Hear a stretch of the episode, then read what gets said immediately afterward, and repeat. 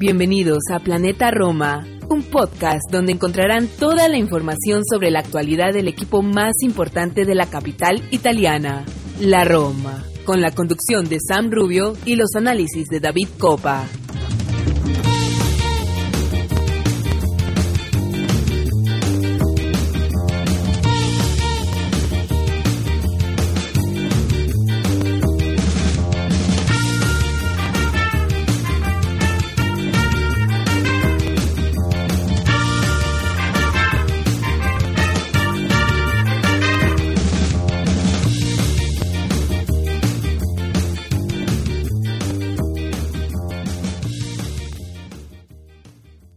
Hola a todos, Tifosi y Alorosi, y bienvenidos a una nueva edición de Planeta Roma Podcast. Sam Rubio les da la bienvenida al episodio número 117 y como diría nuestro amigo Maxi Frigeri, venimos dulces.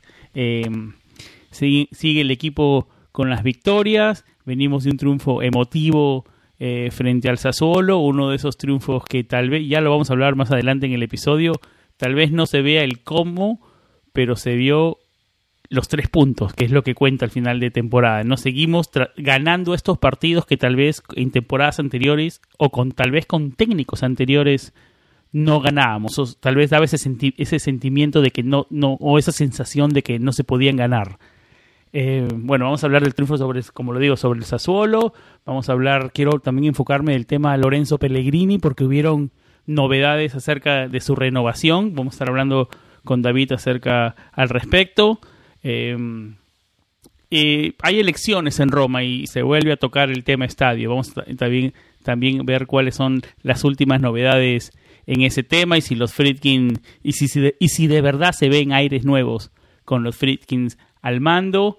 Eh, y bueno, vamos a cerrar el episodio hablando, haciendo la previa del partido por Conference League frente al CSK Sofía. Para el episodio de hoy estamos como siempre con el editor de planetaroma.net, David Copa, y nuestro gran amigo, amigo del programa, Martín Villalba, eh, que lo pueden encontrar en su cuenta de Twitter, arroba romalatam, eh, una gran cuenta de Twitter, eh, seguidor de la Roma, una cuenta a seguir definitivamente, igual que la de David, que lo pueden encontrar en su cuenta de Twitter, Davidito-RC. habiendo introducido sus cuentas de Twitter, vamos a introducirlos a ellos mismos. Comenzamos contigo, David Copa. ¿Está cargado el café de hoy o cómo va? Hola Sam, encantado de estar una noche más por acá por Planeta Roma Podcast. Un saludo para ti, un saludo para toda nuestra audiencia y un saludo para nuestro querido Martín que está repitiendo el programa. Ya suma más partidos que Pastores en Planeta Roma. Así que nada, vamos a estar conversando, como tú lo decías, todo lo que eh, viene aconteciendo con el equipo, una victoria emocionante contra Sassuolo eh, y muchos otros temas.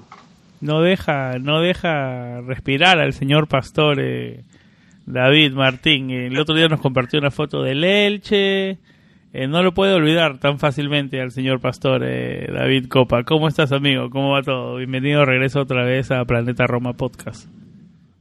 Buenas noches chicos, ¿cómo les va? Qué gusto estar nuevamente aquí con todos ustedes y con todos los romanistas que nos escuchan a lo largo y ancho del planeta Tierra. Definitivamente sí espero eh, tener esta temporada de Planeta Roma más presencias que las que tuvo Pastore en sus años acá en el... 34 solo tuvo, es un número difícil de superar, así que yo creo que fácilmente lo vas a superar ese número. Sí, digamos que sentado, sentado lo supero. no, muy bien, muchísimas gracias tremenda presentación. Tenemos un programa súper interesante. Sigo con, con se me, hace, me sigue haciendo la piel de gallina cuando pienso en el partido del, pasado domingo. Creo que esos partidos eh, son los que nos faltaba ganarlos. En temporadas pasadas de ese partido, eh, el, gol de, Escamaca entraba, el gol del Sharawi era poste y afuera eh, y simplemente, bueno, creo que tenemos muy, muy buenas sensaciones. Y ojo que yo tengo un criterio ahí. Para mí es el mejor partido de fútbol que yo he visto en mucho tiempo. Ojo, como romanista lo sufrí, pero me pongo a pensar que si yo hubiera sido un aficionado independiente o si hubiera sido la primera vez que yo estaba viendo fútbol y me dicen que eso es el fútbol, yo te digo, wow, qué tremendo deporte, qué emociones, qué sensaciones, qué un partido vibrante, cargadísimo de todo lo que debe tener un, buen partido de fútbol. Muy de acuerdo con todo lo que dijiste, Martín. Ya para meternos al, al, al, al Roma Sassuolo, un partido lleno de emociones para complementar lo que decías. Un tal vez un segundo tiempo mucho mejor que, que el primer tiempo. Y una Roma que supo reaccionar al shock del gol de Sassuolo, que tal vez en otras temporadas no reaccionaba. Yo creo que eso también hay que agregar y tiene mucho mérito. Eso, el mérito del factor Muriño tal vez te pueda vaya por ahí. Eh, el Charawi haciendo cosas que hace el Charawi, de la nada te saca un gol. Eh, fue un el Charawi 2017, el Charawi. Esperemos que empiece a darnos un poco más de eso. No sé si físicamente lo veo 100% todavía. Eh, no sé cuál será la opinión de David, pero eh, nos dio tres puntos que tal vez en otras temporadas no, no lo conseguíamos. Esos tres puntos que al final de la temporada suman y suman muchísimo. Eh, es un lo hablábamos en el, en el, en el, en el podcast anterior, en el, en el episodio anterior. Son tres puntos, son tres puntos que teníamos que sacar. Hay que empezar a sumar y de a tres y como lo venimos haciendo, porque se viene un octubre muy complicado. David Copa, ¿cuáles fueron tus sensaciones de este triunfo agónico que al final casi nos da un paro cardíaco porque Escamaca la metió y por poco, por poco estuvo en posición adelantada. Hubieron un par de, un par de llamadas del bar que por posición adelantada nos favorecieron esta vez. No siempre nos favorece. Así cuando nos favorece, yo las tomo. ¿Cuáles fueron tus impresiones de este triunfo del pasado fin de semana, David? Como decía Martín, yo creo que es un partido de fútbol espectacular. Eh, uno de los, de los mejores partidos que he visto de la Roma en los últimos tiempos, sin duda alguna, y sobre todo también por el rival que estaba enfrente. Eh, Sassuolo plantó un grandísimo partido. Me gustó muchísimo esta versión de, de Sassuolo. De, con jugadores en la Nacional. Sí, un ataque que no estuvo, no salió completo con la titular, pero son podía haber salido con un raspador y Berardi y Escamaca, que son tres delanteros hoy de selección nacional italiana, que no es poca cosa. Pero es un equipo Sassuolo que, si bien le falta un poco esa salida desde el fondo que tenía con De Sherby, es un equipo mucho más vertical que explota más las bandas, más la rapidez. Eh, me gustó mucho la versión del Sassuolo que puso en apuro eh, mucho a, ¿Te parece este Sassuolo rival más fuerte que digamos el Trabzonspor? Eh, es que es difícil comparar, ¿no? Y también los momentos de la temporada. Ya ha pasado un mes de los partidos contra el Transafor, estaba... No, pero digamos como eh, rival, ¿son en la prueba más fuerte de la temporada hasta ahora? Yo creo que todos los partidos hasta ahora para Roma han sido una prueba. O sea, superamos la primera prueba, que es la... no me vas la pregunta, pero el Salernitana no es tan prueba como, como, el, como el Sassuolo, ¿no? Déjame poner, déjame poner mi punto y luego tú me, tú, ustedes juzgan mi opinión. Yo creo que que para la Roma, para este proyecto de la Roma, todo es una prueba. Cada partido es una prueba porque cuando tú creas un proyecto nuevo, siempre te vas a ir enfrentando, tanto los jugadores como el entrenador, el staff técnico, te vas a ir enfrentando a, retos diferentes. Y yo creo que partiendo del primer reto, que es el Transfer que es eh, para mí un, partido ante la historia, porque la Roma nunca había superado una fase previa de una competición europea ni con el Slava, el, el, el Bratislava con Luis Enrique, ni con el Porto con, con Luciano Spalletti, eh, y en los años 90 tampoco había superado ninguna previa de una competición europea. O sea, ya era, ya era, una, era una prueba ante la historia. Eh, luego empiezas con ante un ante una Fiorentina de Vincenzo Italiano que viene a ganarle al Atalanta en, en Bérgamo, un partido, un resultado histórico para un equipo y para un entrenador que el año pasado con un equipo que todos apostaban que iba a descender, mantuvo la categoría, luchando buenos partidos, haciendo buenos, sacando buenos resultados contra los grandes.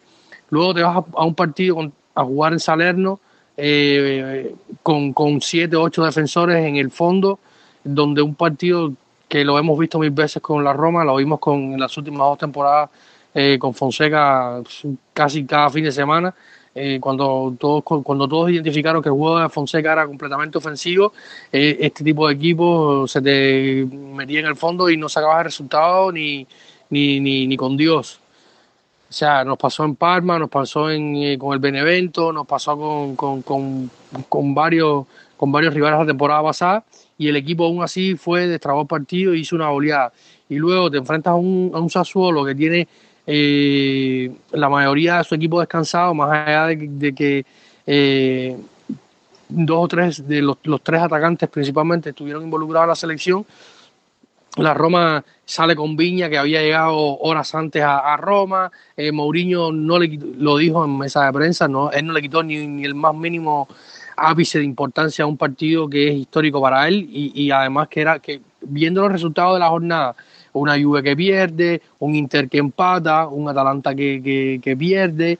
Eh, o sea, los tres puntos se multiplican por nueve prácticamente, porque al final estás sacando tres puntos y aumentando una ventaja contra rivales directos y hoy la Roma está primera, eh, líder en solitario, más allá de, la, de, la, de que está empatada a un punto con Napoli y Milan, eh, pero la Roma es líder de, de, la, de la, o sea, está líder de la Serie A por primera vez de la jornada de la jornada 1 de la temporada eh, 16-17, o sea, estamos hablando de, de, algo que también representa historia más allá de todo lo que estamos eh, hablando, o sea, yo creo que que la historia está y, y, es una prueba importante. Ante un equipo que tiene jugadores como Boga, Fratesi, Maxim López que, se mandó un partidazo, luego tiene jugadores como Traoré que entran desde el banco, un Berardi que estaba en un estado eh, tremendo, hizo de todo lo que quiso con Viña eh, y probablemente con cualquier defensor que lo hubieran puesto en ese partido, también Viña venía de, de un viaje muy largo, estaba cansado, Miki venía también de jugar los tres partidos con la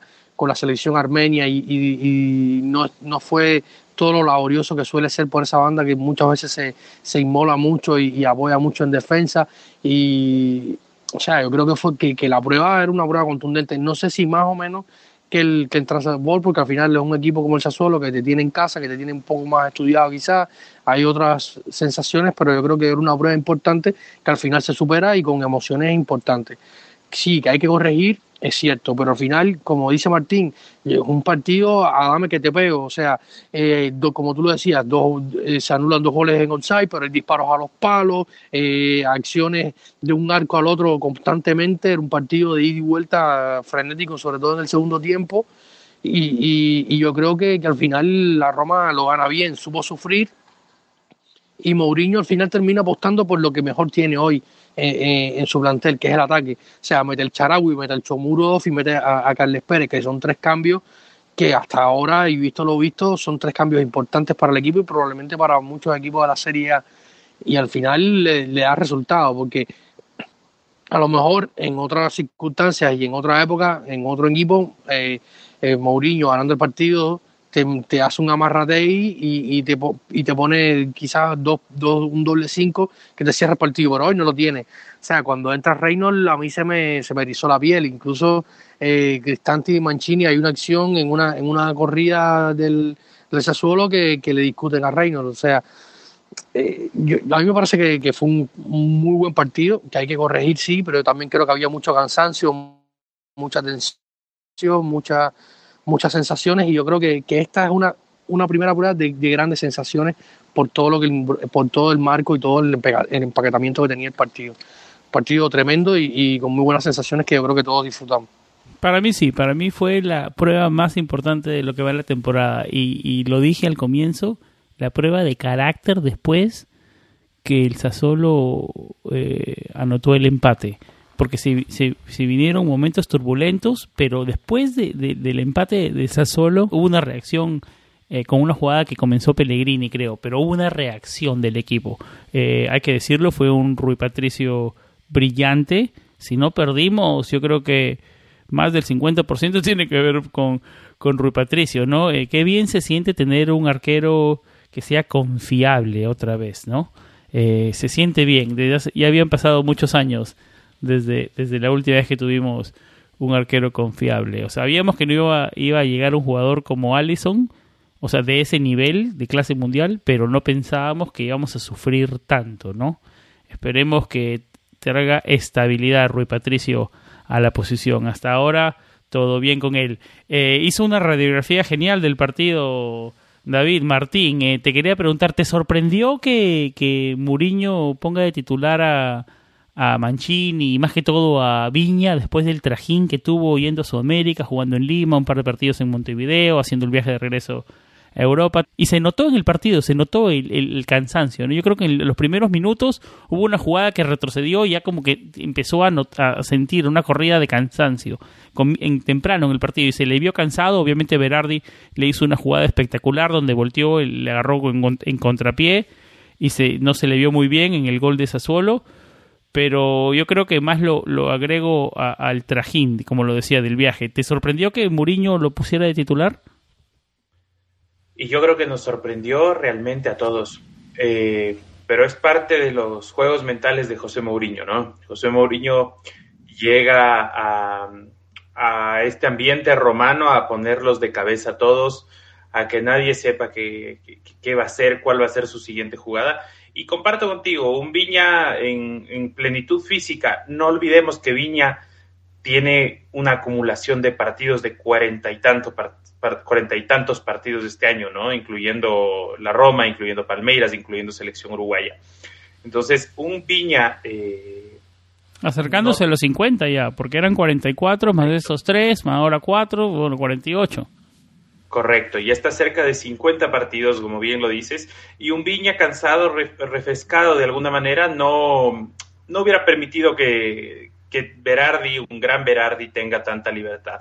Yo me planteaba, y, siempre luego cuando lo veo jugar a, a, Domenico, eh, siempre te queda esta duda, ¿no? De por qué, por qué sigue él en, en Sassuolo, ¿no? se, está convirtiendo en una especie de jugador franquicia, reconvirtiendo sus posiciones, sus estilos. Realmente, en el primer gol, eh, poco que reprocharle a, Viña más allá del, cansancio y, bueno, me quiero quedar con una frase de lo que dijo David, que cada partido es complicado. Si bien para mí, eh, como carácter, a ver, quiero hacer yo aquí una comparación. Como prueba de carácter, para mí son equivalentes del partido contra la Salernitana como el partido del domingo contra el Sassuolo. ¿Por qué?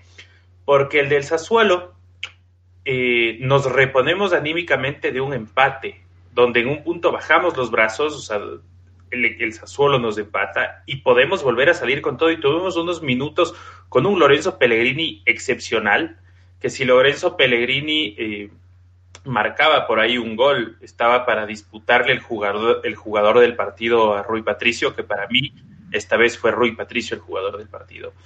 Eh, y contra la Salernitana también, porque recordemos que tal vez todos estos partidos son pruebas porque estamos muy mal acostumbrados a que todo lo que pueda salir mal salga mal. Entonces, yo lo comparo el partido de la Salernitana a los cuatro goles que hacemos en el segundo tiempo y un 0-0 trabadísimo el bus en el primer tiempo, el bus parqueado atrás. Lo comparo mucho con el partido de final de temporada anterior contra el Benevento. Era uno de los últimos partidos donde por ahí metimos un gol y no nos la creímos de seguir yendo adelante, de seguir buscando, de, sino que nos acaba eh, eh, eh, em, empatando Perdón, es más, creo que ese partido quedó 0-0 y me va a corregir tuvo, tuvo David, pero lo que sí pasó es que hubo hasta el final ah, en Ascuas de ganarlo con un penal de, que no fue penal al final. Pero, o sea, quiero hacer esas comparaciones viendo siempre en el espejo de atrás, ¿no? Entonces, eh, cada partido es complicado y a mí también comparto con lo que tú dices, Sam, por nivel del equipo,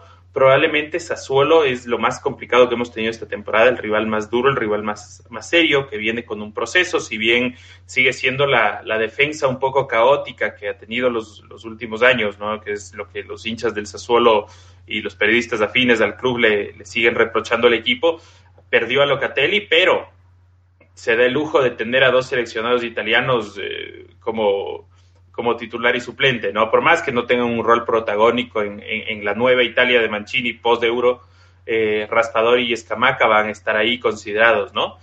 Y, mm, pero te digo una última cosa para cerrar mi, intervención. Para mí, este Sassuolo sí es el, el, rival más fuerte, pero yo, yo quiero que tengamos en cuenta a la Fiorentina. No estamos magnificando el el tamaño de rival que es la Fiorentina porque nos quedamos con la mala campaña de ellos en el año pasado y el trabajo que está haciendo Vincenzo Italiano para mí es excepcional y tiene a dos jugadorazos como Blajo y Nico González ahí adelante que son capaces de respaldados de Pulgar que también viene atrás. Yo creo que van a estar peleando junto con el Sassuolo, son los candidatos a estorbarles a los equipos grandes o tradicionales por ahí una, una Europa League, una Conference este año. Buen punto el, el que haces con, con la Fiorentina, porque parece que va a ser más bulla de lo que muchos pensaban y, tal vez esté compitiendo por puestos europeos. Eh, David, eh, mencionaba Martín el partido espectacular que tuvo Lorenzo Pellegrini. Eh, se está hablando estos días acerca de su renovación. se juntaron el agente con la Roma. A ver, impresiones. En, a mí personales. A ver, eh, este es el contrato más importante de la carrera de Lorenzo Pellegrini, ¿no? Si se va a ser jugador bandera de la Roma, va a querer eh, ganar, ganar un buen dinero y estar, tener un buen contrato con derechos de imágenes. Hay muchas cosas que envuelven este tipo de contratos. Eh, y digamos, este, este contrato, digamos, bandera para Lorenzo Pellegrini, que está entrando, digamos, al, al momento más importante de su carrera, ¿no? Eh, David, ¿cuáles son las últimas con, con las novedades acerca de la renovación y de esa tan ansiada anulación de, de esa cláusula de compra de 30 millones de euros? En ¿Cuáles son las últimas con Lorenzo Pellegrini?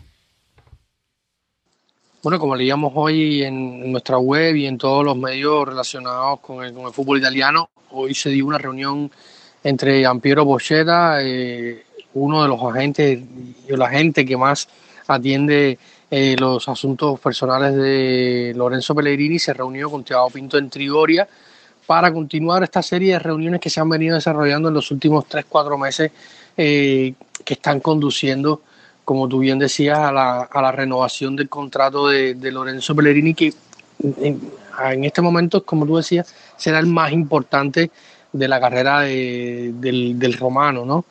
Yo creo que, o sea, como se dice, hay un, hay un buen ambiente, la, la, la, negociación no es sencilla, sobre todo por esto se, está, se habla mucho de cuál puede ser el sueldo, de las condiciones, de la, de la duración del contrato, se habla eh, de hasta cinco años. Eh, Dan Fredkin eh, tiene total disponibilidad y, total interés en que se eh, extienda el contrato. ¿Tú crees que le alcance el dinero? Ah, yo tampoco, yo tampoco creo que, puede pedir demasiado. O sea, no, sé hasta cuánto puede la Roma eh, en este punto, aunque se han liberado, se ha liberado bastante eh, capacidad salarial con las últimas salidas y esperemos que se, que se, esto se siga ampliando con las salidas de Facio, en Sonsi y Santón en algún punto en el mercado de enero, más tardar en el próximo verano. Eh, yo creo que, no sé, o sea, hoy pensar cuán, qué sueldo le puedes dar a, a Lorenzo Pellegrini, que, que, si la memoria no me falla, anda por los 2 millones, 3 millones de sueldo en este momento. No sé cuál sería la cifra justa y cuáles ellos que, que están pidiendo. Yo creo que también tiene que haber una, o sea, Lorenzo tiene que dar ese, ese salto de, calidad. Pero yo creo que eh, David este año lo está dando. Yo sé que es temprano en la temporada, pero me la juego, me la juego que lo está dando. Lo está dando. Los partidos. ¿Qué, es, lo que, ¿qué es lo que más le pedíamos en años anteriores? Consistencia. Y en los primeros cinco partidos, en que la mayoría ha jugado bien. Sí, faltan, faltan 40, 50 partidos en la temporada. pero eh, vamos a ir con calma, ¿no? Yo creo que, que, está dando muestras de que tiene la calidad que siempre ha visto, una calidad extendida en estos cinco partidos, o sea, consistente en esta calidad. Hizo dos o tres jugadas, como decía Martín, yo creo que si hubiera hecho ese gol que tenía... El pase para el primer gol de, la Roma, el, para, el, para el gol de, de Brian Cristante, hay que decirlo, no habíamos hablado del pase, el, el timing del pase fue espectacular, o sea, fue un pase genial. Sí, sí. No, por eso es algo que tienen trabajado, lo tiene trabajado. Pero hay que hacerlo, hay que hacerlo en ese momento, ¿no? Peregrini tiene el pie para hacerlo. Es, digamos, siempre, ya lo hemos hablado en este podcast, lo mejor que tiene Lorenzo es el pase, ¿no? El timing en el pase. O digamos uno de sus fuertes. Sí, sí, sí.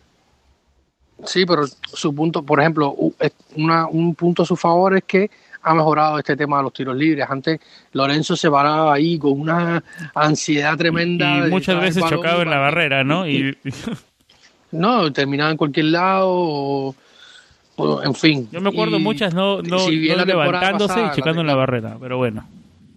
Si el gol contra el Ajax es... el gol contra el Ajax es una maravilla nada más. Es como, como la apoteosis de, lo, de lo que No, sí, no, eso hay que dárselo, hay que dárselo porque ha mejorado en ese sentido.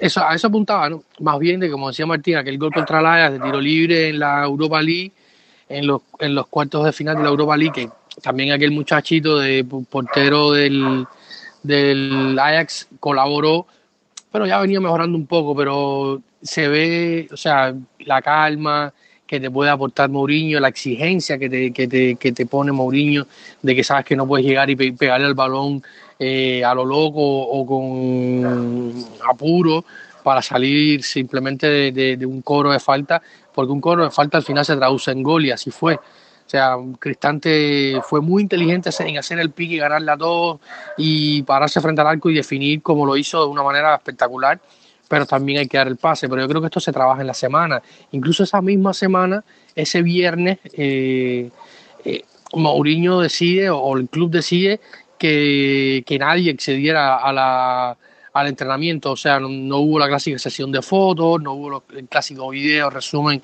del entrenamiento de viernes.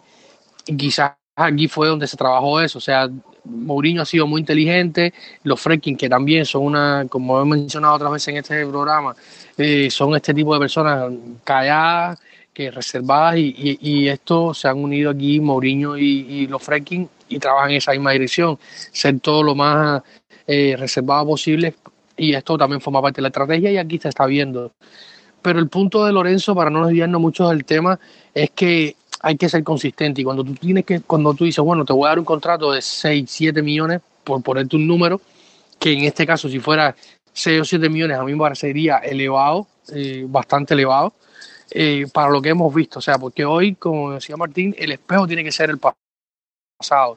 Y el pasado reciente, las últimas dos temporadas, sí, Lorenzo ha sido eh, un jugador que ha llegado noviembre, diciembre en, un estado de forma tremendo y el resto del año ha sido un fantasma. También reflejo de, ese equipo.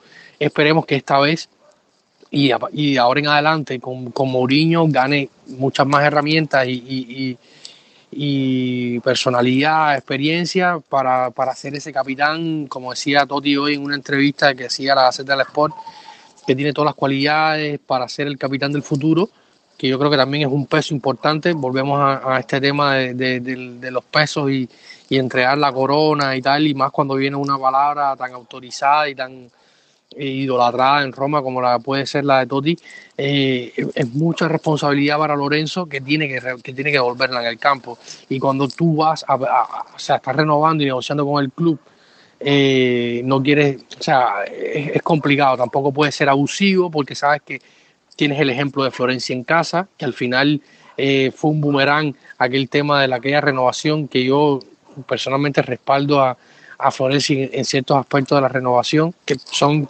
situaciones completamente diferentes, pero eh, hay que llevarlo con calma, como se, como se está haciendo ahora. Eh, la cifra justa, ¿cuál sería? No la sé, pero tiene que llevarse con calma por, por ambos lados. lo bueno es que todo indica a que se va a cerrar la renovación en algún momento, eh, porque ambas partes así lo quieren. David, eh, lo comentaba en la introducción, se vienen las elecciones en Roma y volvió a hablar Virginia Raggi. Eh, volvió a hablar del estadio de la Roma. Eh, ¿qué, qué, qué, momento en que lo hace? Siempre lo hace en ese momento conveniente, cerca de las elecciones, ¿no? Y, y a ver, el área que nos dio, porque habló del área de Ostiense. ¿Lo hizo eso para ilusionar a los romanistas? A ver, el área de Ostiense es, es un área mucho más cerca que Tordivale. No Tordivale está un poco afuera de la ciudad. Ostiense es parte de la ciudad de Roma, ¿no? Creo que está un poco más al sur del Coliseo, pero no mucho. Está mucho más accesible que, digamos, eh, Tordivale, que es un lugar eh, más lejano. ¿Lo dijo esto la Virginia Raggi para emocionar a los romanistas y ganar unos votos? O, o, porque de verdad piensas que cree en los Friedkins, o un poco de todo ahí. Hay que partir del punto de que, el próximo mes de octubre, si la memoria no me falla, se vienen las elecciones en Roma para el próximo, para el próximo, para el próximo periodo eh, y hay varios candidatos entre los que está Virginia Ray y hoy Eh, en los últimos días ha sido tema recurrente el tema del estadio porque al final sabemos que es un tema que a la afición romanista... No, y que los freaking quieren avanzar, ¿no? Quieren avanzar en ese sentido. Sí, sí, sí. Eh, pero, bueno, para, para seguir el hilo conductor, eh, todos los que están involucrados en, este, en esta campaña política, está el otro eh, candidato, que ahora se me escapa el nombre, no sé si lo tendrán ustedes por ahí, eh, también estuvo hablando de, del, del, tema del estadio, de que si cuando él eh, salga lo va a hacer, Villida Ray se está postulando otra vez para continuar y dice que, o sea, habla de la zona, del proyecto, le, se cansa de, de tirarles, eh, no se cansa de tirarle el ojo a, a los fracking, la diferencia con Palota. Eh, todo esto va un poco de sensaciones y de, y de, política, o sea, no, no, no tiene otro punto de vista. También estuvo hablando eh, Guido Fienga con ANSA, en una entrevista con ANSA sobre el proyecto del estadio. Y yo creo que, como hemos comentado otras veces acá, cuando hablamos del, tema eh, estadio de la Roma, eh, el punto está en el proyecto que plantean los Frecking, con la diferencia del proyecto del antiguo eh, Tordivale, que James Palota, el, primer, el proyecto inicial que quería hacer era una ciudad prácticamente, edificios, museos, eh, parqueos, eh, área de atracciones, tiendas y tal, y urbanísticamente eso es prácticamente inviable. Tú me, tú me habías dicho, Roma. David, tú me habías dicho que querías quemar tus tu cenizas en el estadio de la Roma cuando... No, no, no, no, no, no, no, no, yo no pienso, todavía no, estoy muy joven yo para pensar en esas cuestiones. Tiene que ser que la Roma gane el triplete y ay, me quedé ahí con un infarto y bueno. Ahí les dejaré, un, les dejaré un poder a ustedes para que se encarguen, pero... Ya, pero con los eh, frikis ya no vas a poder, eso era solamente con palota. Me gusta sí, mucho, claro, me claro. gusta mucho que, que, no haya sido solo enterrar, sino también quemar en el estadio, eso me encantó. Claro, tirarlo al aire, nada que enterrar, claro, tirarlo al aire, para arriba, no para abajo. Eh, entonces yo creo que, que, va por aquí, ¿no? Yo creo que un punto importante es que el proyecto, el proyecto en sí, los Frekking solo quieren un estadio, un estadio green, sostenible, que, que, esté en sintonía con el medio ambiente, las nuevas prácticas de construcción, que sea solo el estadio. Un aforo no tan, no tan grande tampoco, ¿no? De 30 claro, 40, estilo... 35, 40, tipo, tipo Stanford Bridge, tipo Inglaterra, modelo inglés, digamos. Sí, pues sí, el modelo Premier, también un poco eh, relacionado con el tema de lo que estamos viviendo hoy de la pandemia, que parece que, no va a ser una cosa que va a terminar de manera inmediata, eh, y también hacer un estadio mucho más grande, 60 mil, 70 mil personas, al final sabe Dios cuándo lo vas a poder llenar o si lo vas a poder llenar. Entonces, están siendo previsorios en cuanto a eso. Eh, el tema de las oficinas igual sería menor, porque hoy se trabaja más remoto. Y entonces, todas estas cosas favorecen a, a, que el proyecto sea, sea aceptado y eh, luego estará la zona. La zona tiene que ser una zona que ya esté trabajada por la parte urbanística, que se haya sido investigada y tocada por la mano de los de los de los y que sea una zona privada, y... digamos, donde puedan meter mano los freaking, ¿no? Porque si es una zona Exacto. del Estado es muy complicado, no, imposible. Habían, tres, habían tres zonas que, que supuestamente había mencionado el Tempo eh, hace, hace un mes atrás, pueden buscar la nota en nuestra web, hablaba de tres zonas que ya habían estado trabajadas por la, por la comuna de Roma, que recordemos que, o sea, para hacer cualquier tipo de excavación, operación urbanística en Roma, hay que tener mucho cuidado porque se pueden encontrar, hacer hallazgos de, de reliquias de la época romana y tal, y todo estas, todas estas cuestiones al final también atentan contra proyectos eh, constructivos y yo creo que, que, todo va por ahí, por las sensaciones y, lo que puede hacer. Ahora el tema va a ser, cuando lleguemos al punto de que las elecciones se hayan terminado y haya salido un candidato, quién y cuál es la disposición de estas personas que salgan al frente del gobierno de, de, Roma para, para llevar adelante el estadio. Los Freaking quieren el estadio y saben que al final va a ser una fuente de ganancia eh, y al final es fruto de, de, para, para el equipo y, y para todo. O sea, aumenta el valor de del club, eh, las ganancias y tal, y todo va a pasar por ahí. O sea, y, a, y se habla de un periodo de a partir de, de la nueva de, del que saque el nuevo candidato de un año hasta la aprobación de la construcción del estadio. Esperemos que los plazos sean así y no estemos 10 años más esperando por algo que al final no se dio. Esperemos que cualquier político que entre quiera trabajar de verdad con los Friedkin, porque los Friedkin quieren trabajar para llegar a un acuerdo, a un proyecto, ¿no? No, y los Friedkin se rodearon de gente que, que, que conoce eh, la sociedad y la política italiana y romana, gente que ha estado en ministerios públicos, en trabajos eh, conectados con la política italiana, que saben por dónde dirigirse. Eh, esta fienga que ahora está más eh, enfocado en este tipo de cuestiones y no en el mercado como en los últimos tiempos y haciendo eh, otras cuestiones de, de, mercadeo y tal, que ahora Tiago Pinto se encarga de todo eso y, puede también estar enfocado más ahí. O sea, yo creo que, que hoy están más los roles repartidos, está la figura de los fracking, que como decía Virginia Ray, son gente seria, gente, inversores coherentes, todo va a pasar por ahí, ¿no? Por, el, por, la, por la fiabilidad del proyecto y de las ganas de trabajar y de asentar este, esta nueva condición de, estadio de propiedad de la Roma. Esperemos que se pueda lograr.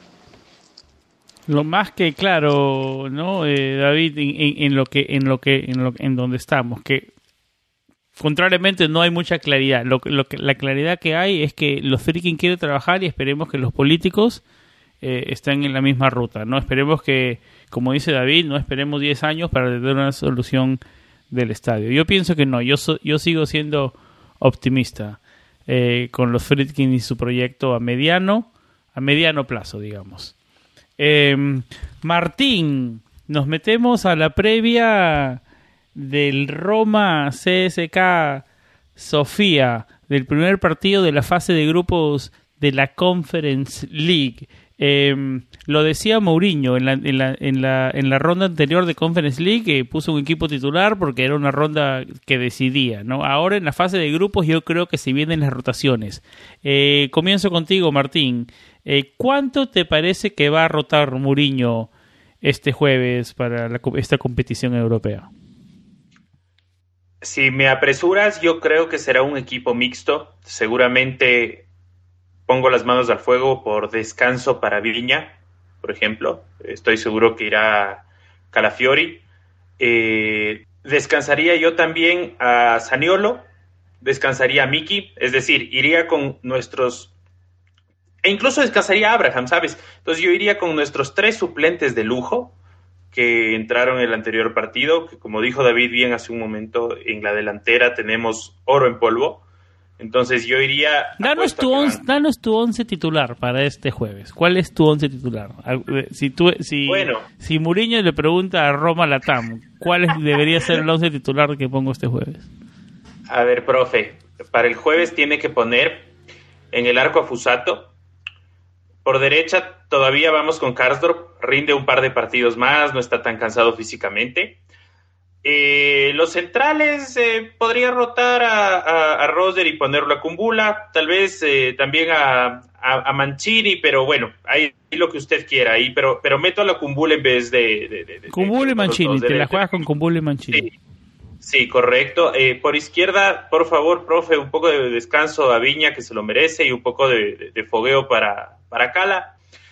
Eh, creo que también Jordan y sí, más Jordan que Brian para mí, pero Jordan se merece un poquito de, de descanso. Eh, yo por ahí creo que podré, puede meterlo, profe, a, a, Diaguará, puede meterlo también un poquito de minutos para Gonzalo Villar, muy querido en este programa. Eh, veamos qué podemos hacer.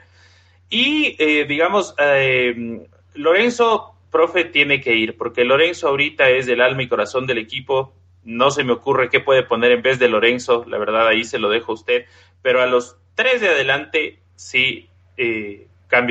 Quiero 90 minutos para el Shah, 90 minutos para Carles Pérez, que está picante, y para Eldor como punta punta. Quiero minutos y me anticipo que si me hace caso, profe, Eldor va a hacer unos dos goles siquiera contra el Cesca Sofía. Mm, bien optimista, me gusta lo que escucho de Martín. Eh, sí, eh, sí. Estoy, estoy bastante en acuerdo con tu equipo titular. Eh, ¿Cuántos cambios hay? ¿Cinco seis? Casi la, el 50% del equipo, digamos. Creo, creo, que un poco, un poco más. Yo, hasta yo un poco más, ¿no? Que, que, que, que, tal vez vayan tres de los que jugaron el, el, domingo. 3-4 como máximo.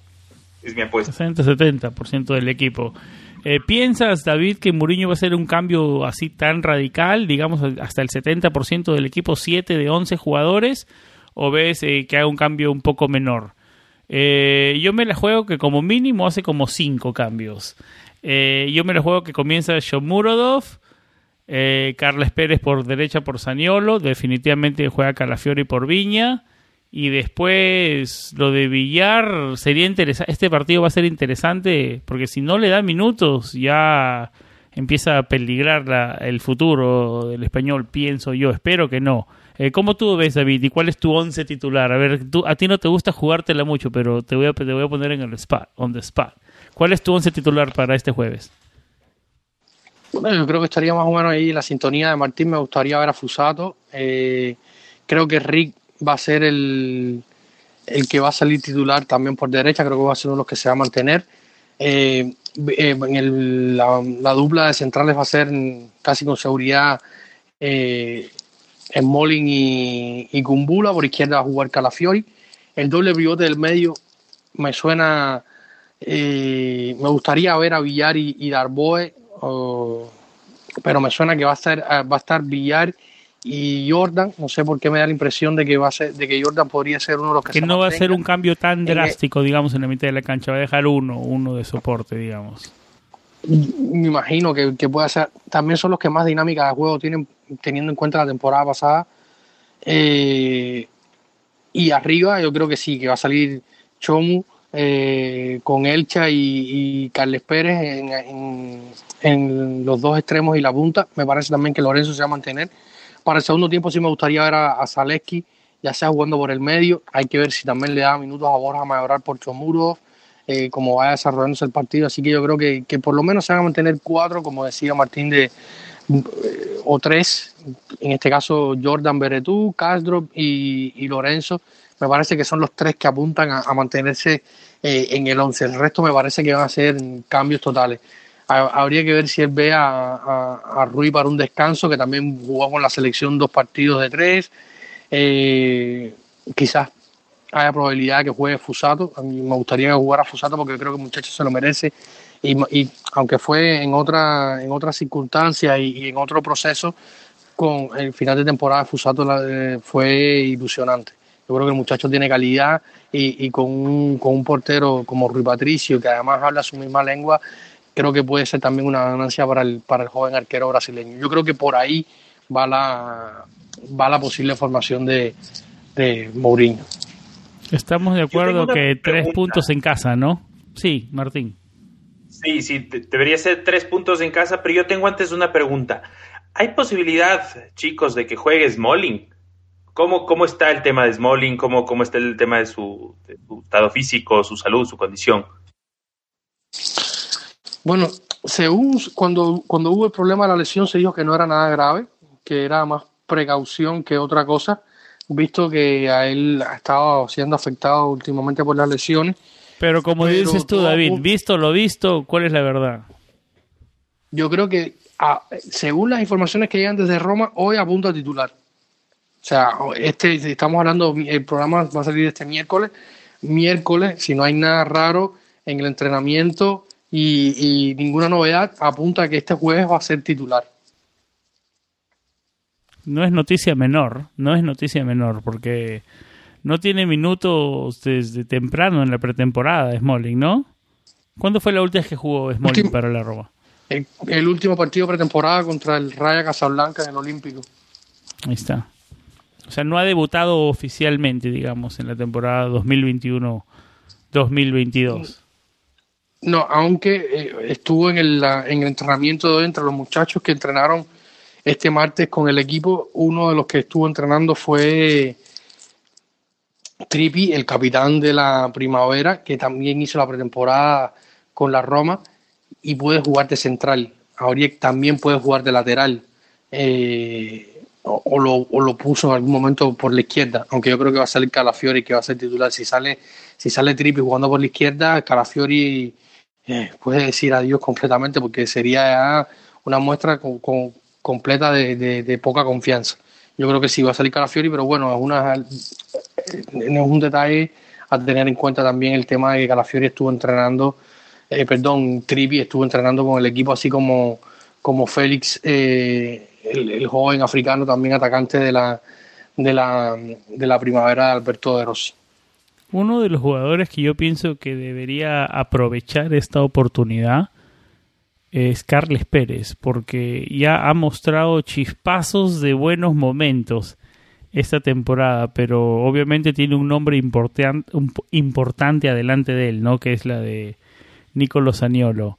Eh, todo da a que Carles Pérez podría ser titular este jueves. Eh, ¿Están de acuerdo conmigo que es uno de los que debería darle un poco más de dolor de cabeza a Mourinho y decirle, mira, acá estoy yo también con una actuación que sea que sea importante? Yo creo que hasta el día de hoy lo está haciendo, no sé cómo lo vea Martín, pero yo creo que hasta el día de hoy... Eh, pero, pero digamos, no ha tenido los minutos, ¿no? yo creo que él quiere más minutos, ¿no? Más minutos, ¿no? Sí, yo creo que tal vez eh, Carles sí va pidiendo más minutos, sobre todo porque de momento, y, me duele un poco decirlo, eh, lo de Nicoló es es más ganas que, otra cosa. Entonces lo veo más, más enchufado a Carles, más motivado a Carles, más desequilibrante, más seguro. Eh, y bueno, todos sabemos que si es que hay un entrenador que en un momento no le va a temblar el pulso de, a la gran figura, al gran proyecto de jugador que tiene Roma, sentarlo y ponerle adelante a, a otro jugador, es a Mourinho. Pero ahí también viene la experiencia de, de Mou, me atrevo yo a especular, donde él sabe que si a un muchacho joven que viene de un proceso de una lesión tan fuerte, lo agarra y lo sienta porque simplemente el rival de puesto hoy por hoy está jugando mejor, tal vez el daño psicológico que le haga sea, sea terrible. Entonces, sí, pero yo creo, que, más que lo sienta, Martín, yo creo que más que lo sienta, va a haber minutos para todos, porque partidos entre semana, bastantes viajes constantes, minutos, yo creo que van a ver ahora que sean minutos constantes, ¿no? Que, que marquen, que dejen una señal. Esperemos que tome esa oportunidad, ¿no? Sí, yo creo que esa es la idea, es la, es la ventaja, digamos, de esta sobrecarga de partidos que, que se provocan, ¿no? Eh, la cantidad de copas y torneos que hay hoy por hoy. Entonces vamos a tener jugadores eh, motivados y lo que dicen ustedes completamente de acuerdo prueba de fuego para ver qué pasa con Villar, qué pasa con Calafiori, porque si es que ellos no tienen minutos en este partido, o a lo sumo en el segundo partido de Conference League, es prácticamente un... entran a, lo que yo llamo hoy por hoy la zona facio. El no man's land. La zona facio me gusta, me gusta, me gusta, esa, me gusta esa definición. Hay que patentarlo, hay que patentarlo desde ya. bueno, yo creo que estamos de acuerdo que deberíamos, no deberíamos tener tantos problemas para superar a este rival, ¿no? Eh, más que todo en el Olímpico. Sí, ahora yo, quiero, yo quiero decirles una cosa, si es que, si es que hay chance. Yo, yo había recabado un poquito de información del, del Chesca Sofía. Eh, este equipo tiene una particularidad en sus encuentros con la Roma que si bien esta es la primera edición de Conference League, el Chesca es el único equipo, y bueno, el Chesca para la Roma y la Roma para el Chesca son los únicos equipos que se han enfrentado en las tres competencias actuales de la UEFA.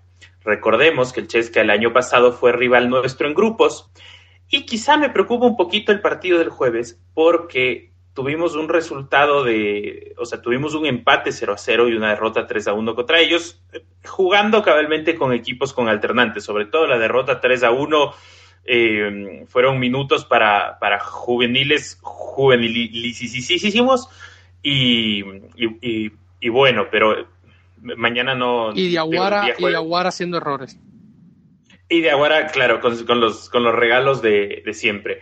Ahora, eh, como anécdota también, claro, en, en, Europa League, como les digo, el año pasado, hay por ahí un antecedente también en 2009-2010, pero el antecedente en Liga de Campeones, o debería decir más bien yo en Copa de Campeones, es de nuestra mítica Champions, de aquel equipo donde estaba Falcao, eh, donde estaba Agostino de Bartolomé, en el equivalente a los octavos de final nos cruzamos con el Chesca Sofía, que no es un equipo eh, aparecido, es el equipo que más veces ganó la liga de la liga búlgara, eh, ganó 31 ocasiones la liga búlgara, aunque no es el más, eh, aunque no gana este torneo desde el 2007-2008.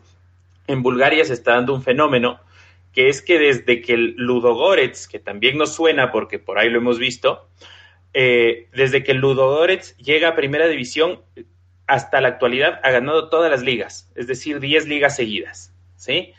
Em, el Chesca viene de ganar la Copa Búlgara del 2021, es el segundo eh, más ganador de ese torneo, con 21 eh, títulos, como les dije, pero el más ganador es otro conocido que también nos lo hemos topado por ahí, que es el Levski Sofía, que tiene 21 eh, de estos títulos. Último dato curioso que pude recabar del, Chesca Sofía, y con eso ya les, ya les dejo la, la palabra para que intervengan. El Chesca Sofía tiene entre sus figuras a un ecuatoriano, Jordi Caicedo, un número 9 potente, fuerte, bastante gol. Estuvo recientemente en las eliminatorias, eh, también en Copa América, de hecho más en Copa América que en eliminatorias con, Ecuador. Eh, muy parecido físicamente a Felipe Caicedo, no son hermanos, eh, digamos, y Jordi, de hecho muchas personas lo confundían al oír Caicedo y ver que jugaba de nueve, lo confundían con el, con el actual jugador del, del Genoa, ex Lazio. Pero bueno, es un jugador interesante que afortunadamente no va a jugar contra nosotros porque fue suspendido por expulsión en el partido de fase previa de Conference League contra el Victoria Pilsen. Ahí va mi, mi, breve informe sumario del, del Chesca Sofía, rival del jueves. Bueno, gracias Martín por todos esos buenos datos. Yo creo que la, la de que ya habíamos enfrentado unas tres competiciones europeas, ya lo habíamos conversado, creo que por acá David, no sé si estoy de acuerdo, no sé si me acuerdo correcto o no, pero ¿qué clase eh, Pero no, genial, genial, gracias Martín. Eh, no sabía que tenía un delantero ecuatoriano, el Chesca Sofía. Gracias por, por esos datos importantes. Eh, David, eh, ¿algo que quieras decir antes de cerrar este episodio? No, bueno, yo creo que hemos eh, cubierto bastante información hasta este punto. Esperar el partido del jueves. Mañana, este miércoles, tenemos jueves, mesa de prensa. Esperar a ver qué dice Mourinho, que evidentemente va a dar más pistas sobre cuál puede ser el 11. Contento con su partido, mil. Su partido mil, qué manera de celebrarlo con esa corrida. Más contento no se pudo ir, ¿no? No, y lo celebraron luego con un gesto que a mí me gustó muchísimo. Eh, el equipo les regaló esa cena donde estuvieron presentes los Fredkin, toda la parte de la directiva, el staff técnico, se fueron todos a comer un, a un restaurante de, comida de marisquería y tal en, el centro de Roma. Eh, hubo momentos muy bonitos, se cantó el, eh, eh, el himno de la Roma por parte del equipo dentro del restaurante y había como 200 fanáticos fuera que también entonaron el himno de, de nuestra mágica Roma. Eh, o sea, hay un feeling y un, un buen ambiente, un buen ambiente, el ambiente es bueno. Sí, sí, un ambiente extremadamente bueno. Esperemos seguir con esta con esta con esta racha positiva, sacar los puntos contra el CSKA Sofía en casa. Luego tenemos a Gelas Verona que recientemente cambió de, entrenador y tenemos otra vez al Malacara de Tudor en los, en los partidos de la Serie A. Lástima que no esté Totti para que le haga la ceñita, pero bueno, eh, algunos se encargará de ellos. Y Mourinho ya debe saber también a quién le tiene que haber dicho, porque dicho sea de paso, lo comentamos acá y hicimos una, un perfil sobre, sobre, sobre él acá en Planeta Roma, en la web lo pueden encontrar. Eh, uno de los colaboradores de staff y analista de partidos de José Mourinho es romano y romanista. Eh, así que, que, tiene quien le filtra información, datos y detalles importantes que, que, eso ayuda muchas veces a, a preparar partidos y condiciones y, y, y datos históricos que, que solo eh, el pueblo romanista conoce como el detalle de, de, de Totti Tudor en aquella el Juve Roma en, el viejo de Alpi. Es bueno que Mourinho tenga alguien para empaparse del romanismo y que le ayude a hacer la transición más, más cerca, ¿no? que son esas cosas que a veces esos entrenadores no llegan a tener ese feeling con el romanismo porque no lo entienden. ¿no? Yo creo que eso es muy importante. Eh, gracias David. ¿Cómo te podemos encontrar en Twitter? Me puede encontrar con Davidcito-RC, y siempre estoy ahí hablando y discutiendo más últimamente sobre la Roma en, Twitter. Eh, Martín, un placer que estés con nosotros un programa más. Eh, gracias amigo por participar y estar con nosotros. No, a ustedes muchísimas gracias. La verdad eh, me siento muy muy cómodo con ustedes. Un gusto poder aportar humildemente y poder departir con, con, con, ustedes que son un par de cracks. Eh, a mí me encuentran en arroba romalatam, ahí nos leemos, ahí nos chateamos, ahí estamos en la quiniela. Todo mensaje enviado será respondido, ese es mi compromiso. Toda, todo follow será devuelto. Excelente. No, una cuenta que tiene que seguir de todas maneras, Roma Latam. Eh, a mí me encuentran como Samuel Rubio 99, el programa es Planeta-Roma, así estamos en Twitter y en Instagram planetaroma.com, planetaroma.net es nuestra página web. Estamos en las plataformas principales de podcasting, Apple Podcast, Google Podcast, Stitcher, Spotify, iHeartRadio, Tuning Radio, Evox. Ah, es muy fácil encontrarnos, pongan Planeta Roma en YouTube o en Planeta Roma en Google y nos van a encontrar. Eh, si nos pueden dejar un review eh, en la plataforma que nos escuchan, si, si les gusta el programa y nuestro contenido, nos ayuda muchísimo.